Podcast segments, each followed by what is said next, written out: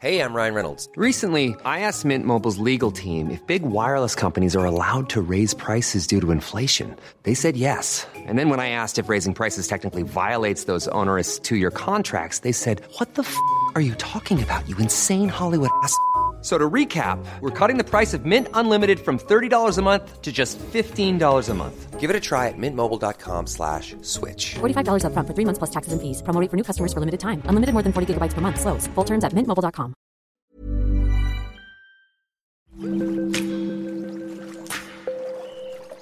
Aderezo presenta Comer limpio.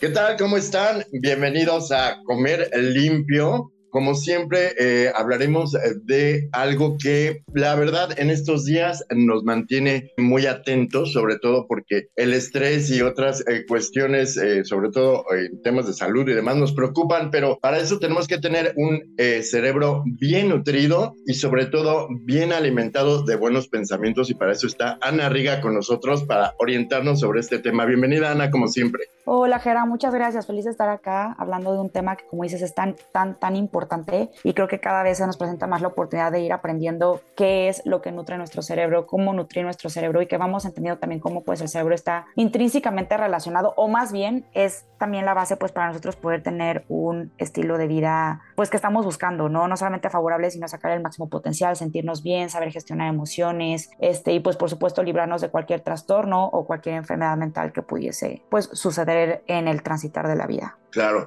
es muy importante saber y tomar en cuenta que hay ciertos alimentos que nos ayudan a fortalecer nuestro cerebro, como el omega 3, el calcio, el potasio, pero ¿qué nos puede decir? Muchas veces no sabemos nada al respecto y tratamos de alimentar nuestro cuerpo, pero pues nunca pensamos en nuestra mente, en nuestro cerebro, que también necesita mucha oxigenación, hidratación y demás. Exacto, Gera. Es bien importante y creo que para empezar a entender esto que dices, primero, o sea, sí vamos a hablar, por supuesto, de los alimentos que acabas de mencionar, que todos fueron muy atinados, por cierto, pero primero empezar a entender que no debemos de verlos como dos entes separados, ¿no? O sea, que no es como, ah, a ver, ok, entonces ya entendí que para que mi cuerpo esté bien, se sienta bien, verme bien, estar en mi peso, este, tener el sistema inmunológico fuerte, lo que tengo que comer es A, B y C, ahora qué necesito para el cerebro, ¿no? O sea, me gustaría más bien que lo empezáramos a ver como un conjunto, porque lo hemos platicado ya muchas veces, que el ser humano, pues, tiene todos sus sistemas interconectados, ¿no? Todos nuestros órganos, todos nuestros sistemas se hablan, se conectan entre ellos y gracias a eso es que funcionan o empiezan a tener también fallas, ¿no? Por el otro lado. Entonces, con el tema del, intestino, Gera, no es la excepción, ¿no? O sea, realmente a qué voy con esto? Que el intestino humano es un sistema muy complejo que está interconectado con alrededor de 100 millones de neuronas. El intestino, ¿ok?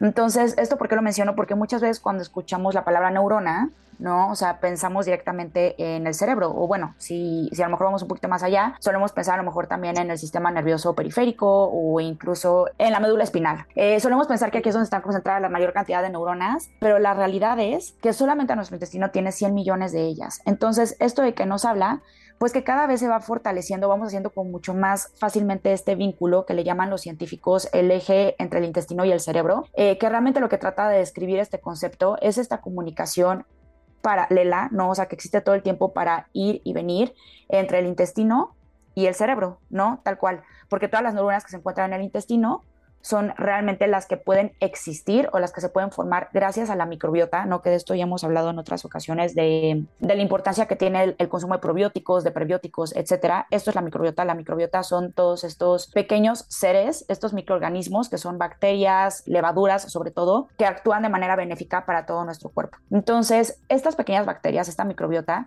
se comunican todo el tiempo con nuestro cerebro. Esto es a lo que me refería anteriormente con este eje que llamamos eje intestino-cerebro. Entonces, ¿qué es lo que sucede con esto? Hay un estudio, Gera, que recién estuvo examinando cuál es el rol de la microbiota, cómo tiene que ver cuando sucede una, una enfermedad inflamatoria o cuando empieza también como a fallar, digamos, como la comunicación en nuestro cerebro y se empiezan a hacer muy visuales cierto tipo de trastornos. Entonces, aquí lo que nos dice este estudio es que el mantener un intestino saludable, ¿no? o sea, que nosotros estemos comiendo bien, que estemos haciendo la correcta digestión, va a favorecer de nuevo a esta bacteria benéfica. Mientras nosotros estemos favoreciendo a esta bacteria benéfica y digamos que nuestra microbiota, el 85% de ella esté en un rango saludable, esto es lo que nos va a ayudar a mantener un muy buen estado de salud y de bienestar. Pero si por el contrario nosotros empezamos a comer comidas que no nos hacen nada bien, que ahorita voy a hablar, de hecho los psicólogos y psiquiatras se refieren a este tipo de comidas como SAD, por sus siglas, ¿no? SAD, pero que bueno, quieren decir tristeza. Entonces, si nosotros empezamos a comer mucho de este tipo de alimentos y a dejar de lado los alimentos que nos benefician, las bacterias malas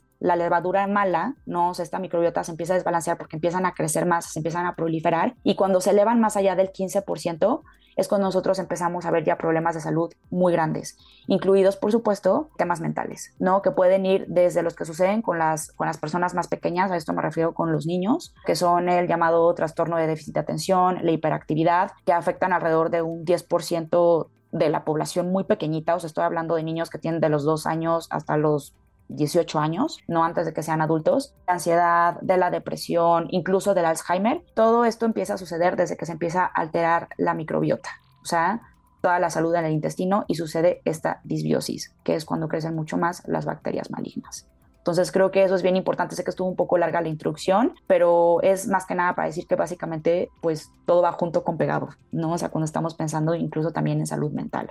No, bueno, por supuesto, y pues obviamente eh, sabemos que todo lo que no, lo que no debemos comer, pues nos complica todo el funcionamiento. Como dices, es una conexión completa, como, como sabemos es una máquina perfecta. Estamos diseñados obviamente para tener un funcionamiento correcto y por eso debemos de tenerlo lo necesariamente correcto también para poder funcionar. ¿No es así? Totalmente, Gerard, totalmente lo acabas de resumir tú perfecto y retomo también como iniciaste tú el podcast que decías, bueno, nos preocupamos mucho por la salud física de nuestro cuerpo, pero ¿qué pasa con el cerebro? ¿No? Incluso mencionaste, si no me falla la memoria, creo que dijiste omega 3 y agua, ¿no? O hablaste de la hidratación. Supuestamente esos son como los elementos básicos para tener un cerebro sano. Si, si yo que no soy experto, Tú, este, bueno, lo sé, yo creo que tú sabes más, mi querida Ana. Pero justo, justo, Gerano, y este principio que tú nos decías ahorita, o sea, es, es de nuevo, es la base de todo, porque el cerebro justo es 80% agua. ¿no? Entonces ahí viene la importancia de la hidratación. Y de hecho todos sabemos, cuando nos empezamos a deshidratar, ni siquiera estoy yendo como extremos, pero a lo mejor un día entero que no hayamos tomado agua porque estuvimos ocupados, estuvimos en un viaje, etcétera, nos duele la cabeza, no, a la mayoría empezamos con estoy cansado, me duele la cabeza y hasta estás como de mal humor. Bueno, pues hay deshidratación porque el cerebro es 80% agua y entonces incluso los síntomas se pueden empezar a reflejar por ahí. Sin embargo, o sea, el cerebro también está en gran parte constituido por grasa. O sea, digamos que el 80% es como lo que hace, digamos, como esta textura esponjosa del cerebro, déjame decirlo así como coloquialmente. Pero los sólidos, o sea, porque también hay mucho sólido distribuido ahí, o sea, digamos como del peso tal cual que no es esponjita, que no es lo que se expande, el 60% de eso es pura grasa. Entonces, ¿eso qué significa? Que las grasas que nosotros obtengamos por medio de nuestra alimentación son óptimas para poder tener un buen estado de nuestro cerebro y que funcione de manera positiva, ¿no? Recordemos que el hecho de que funcione de manera positiva no me refiero no solamente a no tener ningún tipo de trastorno o enfermedad mental, sino me refiero a sentirnos bien, ¿no? O sea, poder nosotros estar a cargo no, no tanto de nuestras emociones, pero sí de nuestro humor, ¿no? O sea, que no estemos atrapados en este vaivén de de repente estoy de súper buen humor y de repente me puse de malas y no entendí por qué y al segundo después estoy gritando y luego estoy llorando y luego otra vez ya estoy bien, ¿no? Que es algo que empieza a suceder mucho y a veces decimos, bueno, es que así soy. Mm, así soy o realmente así es como está la salud de tu cerebro, ¿no? O sea, por lo que haces, por lo que no haces. Entonces, voltear a ver las grasas sanas, los ácidos esenciales, es muy importante para mantener este equilibrio saludable en nuestro cerebro. Eh, y por eso mencionabas el omega 3, ¿no, Gerard? Que el omega 3 es incluso también un suplemento, bueno, lo empezamos a ver como suplemento porque en realidad es un nutriente que nosotros podíamos extraer muy fácilmente, por ejemplo, si nosotros tuviéramos un muy buen consumo de, pescado, sobre todo pescado eh, azul, ¿no? Incluso también estos pescaditos pequeños que, o sea, podemos pensar en el atún, podemos pensar, por supuesto, también en la sardina, eh, podemos incluso pensar en el salmón, pero bueno, al final puede suceder que no lo estamos consumiendo tanto como deberíamos, o incluso a lo mejor alguna persona que sí basa mucho su dieta en, pescados, pues sabemos que de nuevo ha cambiado mucho la calidad de los mares, del agua, y eso también compromete pues la calidad del pescado final que nosotros consumimos. Eh, sin dejar de mencionar también que las aguas, todos sabemos, esto no es secreto, es un secreto a voces, que las aguas están cada vez más contaminadas de metales pesados. Entonces, cuando nosotros consumimos mucho pescado, sí puede ser que estemos consumiendo cierto porcentaje de omega, pero también nos estamos metiendo con los metales pesados. De hecho, esta es una de las razones principales por las que cuando las mujeres se embarazan, Gerard, muchas veces les dicen que tengan mucho cuidado con el consumo de pescado y sobre todo crudos, ¿no? O sea, a veces piensan que es más por si viene algún tipo de alergia, puede ser, pero también es por la gran concentración de metales pesados. De los metales pesados van a ser uno de los primeros enemigos para el cerebro, ¿no? Empiezan a crear ahí mucha disrupción en toda la química, entonces hay que tener cuidado con eso y es por eso que los científicos descubren que dicen, ah, ok, mira, pues a lo mejor si no está siendo tan fácil, tan accesible conseguir el omega 3 de alimentos enteros, ¿no? con los ejemplos que acabo de mencionar, es muy buena idea ¿no? que empecemos a probar qué sucede si suplementamos. Empieza la suplementación con omega 3 y, y, los doctores, los científicos empiezan a dar cuenta que las personas pues empiezan a reaccionar muy positivamente, ¿no? O sea, desde temas de depresión, que a lo mejor era depresión, digamos, todavía síntomas muy sutiles, pero ya había presencia de, empieza a haber recuperación, eh, con los niños nuevamente, ¿no? O sea, con niños que, que tienen hiperactividad, que tienen trastorno de la atención, también empieza a ayudar muchísimo. Y no solamente el omega 3, ¿no? Que, que si me preguntaran, yo sí les diría que para mí es uno de los suplementos bases que tendríamos que tener en la, en la alacena, un buen suplemento de omega 3. Para todos va a ser diferente, Gera, porque vamos a tener que ver cuál es la edad, eh, cuál es mi sexo, cuáles son mis actividades, como siempre lo hicimos de manera personalizada, cuánto tiempo llevo también con déficit de omega, ¿no? Que eso lo podremos saber pues dependiendo qué tanto nos, metamos a hacer estudios, pero a lo mejor desde un cuestionario eh, que hable más de la parte cualitativa, ¿no? De cómo está mi salud mental, cómo están mis emociones, cómo me siento, etcétera, hasta a lo mejor ya poder hacer cosas mucho más sofisticadas como escaneos cerebrales, ¿no? Que ya hay hoy en día. Dependiendo de todo esto, se determinará cuál es la cantidad de omega 3 con la que necesita suplementar cada persona. Y pues también el incluir otro tipo de grasas, ¿no? En alimentos enteros que a lo mejor estos se vuelven de cierto modo más accesibles y me gustaría mencionar en primer lugar, era uno que sé que todos vamos a amar, el guacamole. Está principalmente compuesto de aguacate, por supuesto creo que en esta parte no tengo que detenerme tanto. El aguacate es una de las mejores fuentes de ácidos grasos que existe y nuestro cuerpo lo absorbe prácticamente en su totalidad.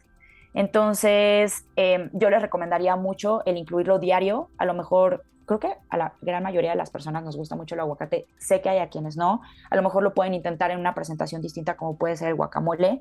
El guacamole creo que acompaña también pues de manera muy, muy amigable la mayoría de los platillos que comemos en el día al día o incluso para prepararnos una botana rica, ¿no? En una reunión o para nosotros solitos, que tengamos antojo de algo a media tarde, el guacamole me parece que es un excelente alimento para el cerebro.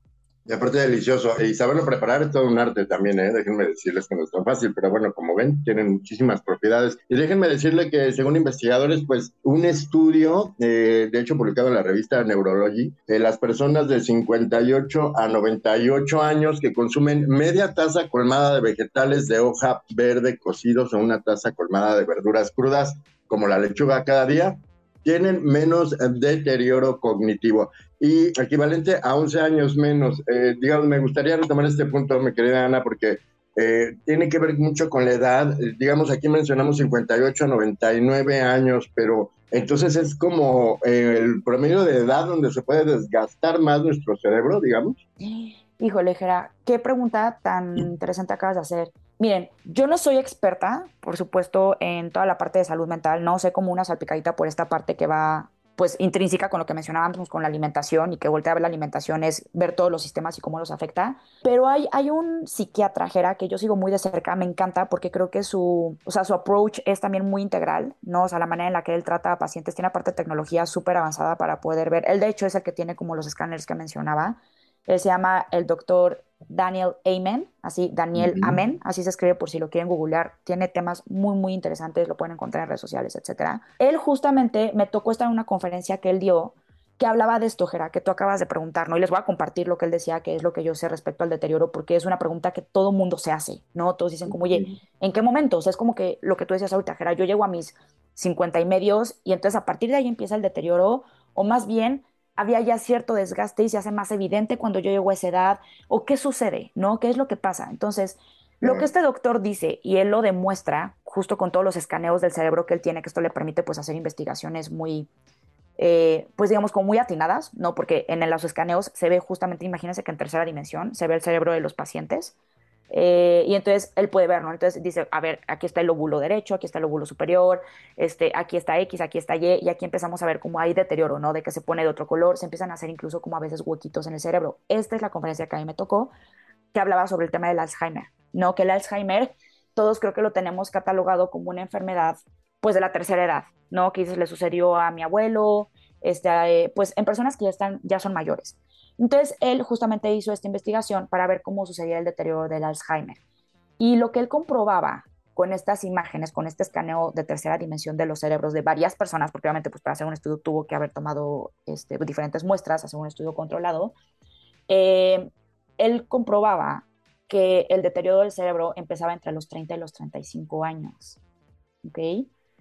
Eh, que él decía, a ver, esta es información muy fuerte, ¿no? O sea, porque nosotros podemos empezar a ver que con el Alzheimer, lo que sucede por lo que están viendo que el Alzheimer es una enfermedad muy difícil de curar, o sea, que se puede a lo mejor alentar un poquito, pero revertir es muy difícil, es que literal el cerebro se empieza a perforar en el cerebro de una persona que tiene Alzheimer, se le hacen hoyos. Por eso es que la reversión, pues, ¿cómo reconstruyes tanta materia? ¿No? O sea, lo que hablábamos ahorita, entre que si es esta esponjita que está compuesta de sólidos, que son primordialmente grasa y la oxigenación, y aparte el, el agua y todo esto, pero ya cuando tienes hoyos, está cañón, ¿no? Entonces él decía, pero a ver, esto es un cerebro que estamos viendo una persona, no me acuerdo cuántos, nos decía setenta y tantos años, que ya está toda perforado el cerebro. Pero el cerebro de, o sea, para que esto suceda, viendo cerebros de personas de 30 a 35 años, a partir de ahí se empieza a erosionar el cerebro, se empiezan a hacer, digamos, los hoyitos. Pero aquí lo peligroso, digamos, como esta situación, Gera, que, que explicaba este doctor, o sea, el, el doctor Amen, él decía, como a los 30 a 35 el desgaste empieza a ser muy sutil, o sea, es cuando ya empieza pero no hay todavía síntomas graves. A lo mejor de repente te da dolor de cabeza, a lo mejor de repente tienes algunos, no depresión, pero algunos síntomas leves de depresión o ciertos síntomas de ansiedad, cosas muy chiquititas que realmente a todos incluso se nos hace normal, ¿no? Que se te olviden ciertas cosas, que es, ay, se me olvidó, pero da igual, no es que soy muy olvidadizo. No te das cuenta. Realmente cuando tú ya empiezas a tener una sintomatología, eh, pues, ¿cómo decirlo?, considerable, es cuando ya estás por ahí de los 50, 60, 70 entonces, cuando vas al doctor, tú no vas a ir al doctor porque te dolió la cabeza un día o porque un día estuviste de mal humor, no dices, ay, pues, estoy de malas, estoy cansado, lo que sea. A los 60, 70, cuando ya empiezas a tener síntomas muy fuertes, muy notorios, dices, pues con el neurólogo para ver qué pasa. ¿Y qué pasa? Pum, te escanean el cerebro, te revisan y ya está todo perforado, dicho burdamente, ¿no? Entonces, el doctor Daniel Lehman por eso regresa y dice, ok, entonces, ¿qué podemos hacer? Dice, a ver, uno, lo ideal es como cualquier eh, seguimiento que nosotros le hacemos a, nuestro estado de salud, ¿no? es estarse haciendo exámenes anualmente, el famoso check médico que todos nos debemos hacer una vez al año, pero saber la realidad de las cosas, y él lo dice, yo soy doctor, yo sé que eso no sucede, ¿no? O sea, los pacientes llegan contigo y le dices, a ver, ¿hace cuánto que te hiciste un chequeo médico? No, no, pues la última vez, ¿no? Y si bien te va, a lo mejor cinco años, tres años, la verdad es que son muy pocos los que se lo hacen cada año.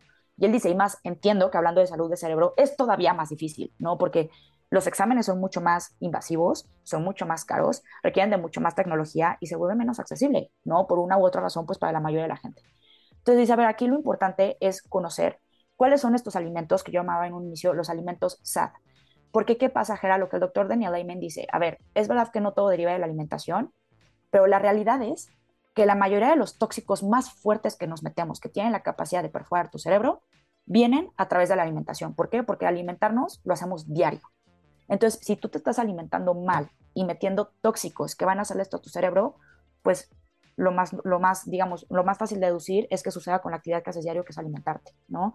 Por supuesto que van a haber otros, otros factores que van a influir en todo esto, ¿no? De nuevo, genética, eh, cómo está todo tu entorno social, cómo están tus relaciones, cómo está tu manejo del estrés. Por supuesto que esto va a tener un alto impacto también, pero digamos que él dice que los venenos los vamos a obtener por medio de la alimentación. ¿Cuáles son muchos de ellos? Él hace especial hincapié, sobre todo particularmente en el Alzheimer, el tema del gluten, porque el gluten es altamente inflamatorio. Entonces, él dice, a ver, no es como que nunca vayas a comer gluten, ¿no? Pero la alimentación moderna es una alimentación que tiene gran cantidad de gluten en todos los procesados, ¿no? En las papitas, en los pastelitos, en las pastas, en las salsas, en absolutamente todo lo que nos podamos imaginar prácticamente que viene con empaque.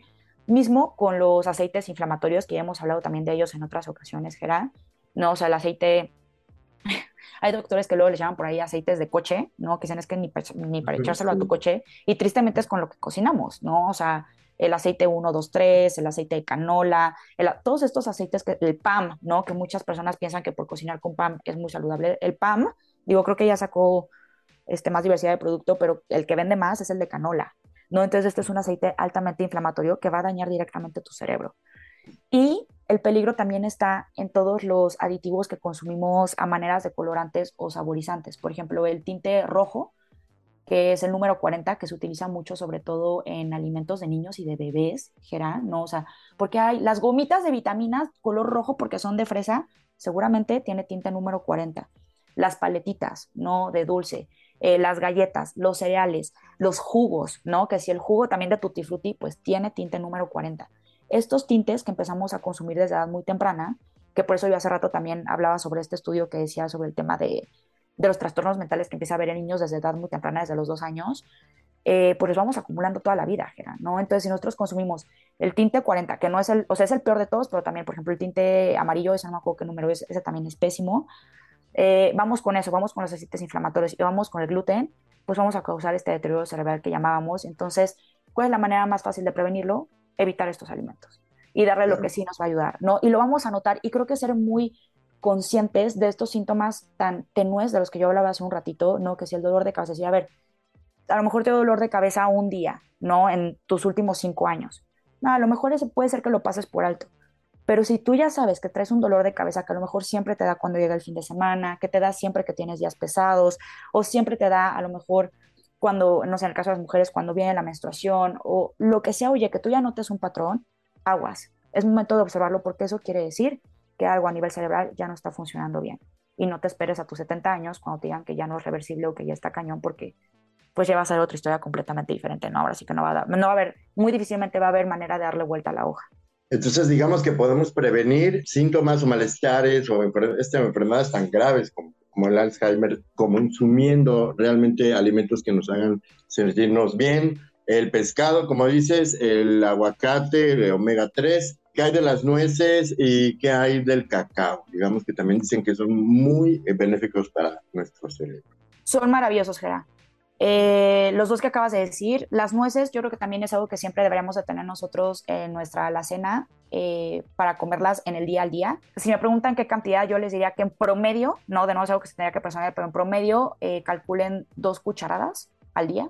Eh, que puede ser de nueces, puede ser de almendras, nuez de la India, eh, incluso las, los, los, llamados nibs de cacao, ahorita que mencionabas el cacao, ¿no? que es el cacao, literal, las semillitas en crudo, no antes de que se procese y demás, también entran de esta, de, dentro de esta categoría, cómanlas, ¿no? Lo que yo les sugiero es que traten de conseguirlos también de la manera menos procesada. Eh, luego hay algunos que podemos encontrar en los supermercados que dicen creo que dicen fritos o algo así, bueno, que ya vienen con, con, aceites, que les ponen aceites de los que yo hablo ahorita, los inflamatorios. Entonces tratan de conseguirlo lo más crudos posibles, que de hecho les va a salir también a mucho mejor precio, los pueden conseguir en misceláneas, en estas tiendas a granel que luego hay afuera de los mercados grandes que tenemos acá en México, ahí los encuentran crudos y a muy buen precio. Entonces, ténganlos en su casa, úsenlos para acompañar ensaladas, para acompañar carnes, para acompañar lo que sea que ustedes coman, e incluso para poco a poco irlos sustituyendo por las botanas más, eh, más comunes, ¿no? Que a veces vienen visitas y les ponemos papitas, cacahuates, este, japoneses, este tipo de botanas. Traten de ofrecer un poco más, ¿no? Este tipo de, eh, pues de frutos secos que hablábamos ahorita. A la gente le gusta, la verdad es que son muy ricos. Incluso si los quieren mezclar con algún tipo de fruta, le pueden poner, no sé, blueberries secas, este, arándanos que vengan también sin, sin azúcar adicional y seguramente van a ser un hit y les van a hacer muy bien tanto para su intestino como para su cerebro. Eh, el que mencionabas también, Gera, ya hablando más particularmente, ahorita mencioné lo de los cacao nips, pero el cacao en sí, eh, por sí solito, pues es una cosa maravillosa. Comer chocolate, ¿no? Como yo siempre lo recomiendo, siempre traten, preferentemente 90%, si a lo mejor todavía no le agarra mucho el gusto al chocolate tan, tan amargo, arriba del 80% es muy bueno. Aunque tenga un poquito de azúcar, no importa, lo más que están comiendo es cacao, que también es un ácido graso y también va a favorecer muchísimo para su bienestar en general.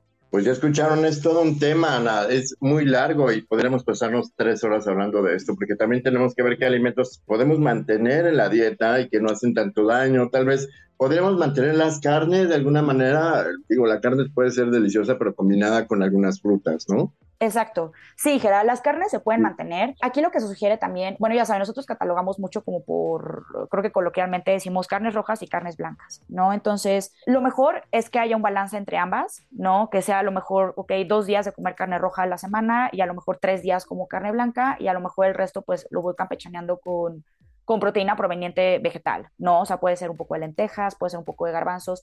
Eso es lo ideal, Gerard, para que nosotros aseguremos que estamos obteniendo... Eh, no solamente los macronutrientes, ¿no? que ahorita creo que es muy obvio que estamos hablando de la proteína, que la proteína es uno de los tres macronutrientes principales junto con la grasa y los carbohidratos, sino también estamos asegurando el consumo de los micronutrientes, Gera, que como bien decías, en este tema de la salud eh, cerebral podríamos llevarnos horas, pero hablamos hace ratito del omega 3, que se ha descubierto que hay muchos suplementos, que los suplementos básicamente son estos micronutrientes, pensemos en en ácidos grasos como el omega 3, pensemos en vitaminas, pensemos en minerales, pensemos en aminoácidos. Todos estos son micronutrientes que están en los alimentos, eh, que muchas veces es difícil lograrlos y por eso se recomienda la suplementación. Pero regresando a lo que yo mencionaba de rotar el tipo de la proteína, el tipo de carne, nos va a asegurar también que nosotros podamos tener un aspecto, un espectro, perdón, más amplio de estos micronutrientes, sobre todo los aminoácidos, que los aminoácidos son esenciales también para muchas cosas, pero para poder mantener también la salud cerebral, que los aminoácidos, probablemente ustedes los han escuchado, Jera, no sé si lo has escuchado, que también lo usa mucho la gente que hace ejercicio, ¿no? Que va al gimnasio continuamente para ayudar al crecimiento del músculo. Sí, claro. Entonces, el crecimiento, es, que fíjense, todo va relacionado de nuevo. La gente que va al gimnasio consume aminoácidos para crecer el músculo, no digamos que es su objetivo, ellos lo están haciendo con esto en la, en la mente. Pero a medida de que crece el músculo, el músculo va a favorecer la salud de mi cerebro, 100% relacionada. Personas que tienen una buena masa muscular sana van a tender a tener una mucho mejor salud mental, una mucho mejor salud cerebral. ¿Esto por qué es? Por la presencia de los aminoácidos. Entonces, si yo consumo carne roja un día, carne blanca otro día, proteína vegetal otro día, voy a lograr juntar todos estos aminoácidos que van a llevar a mi cerebro pues a prosperar.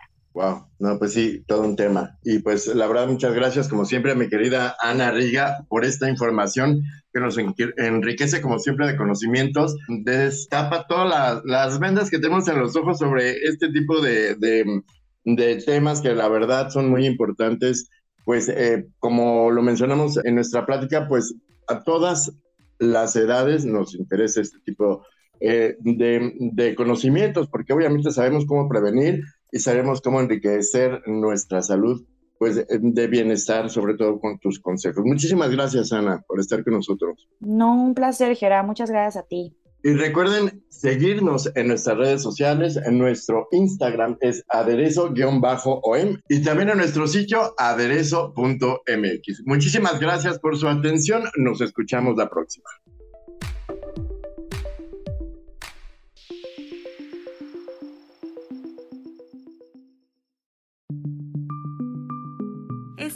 Producción de la Organización Editorial Mexicana.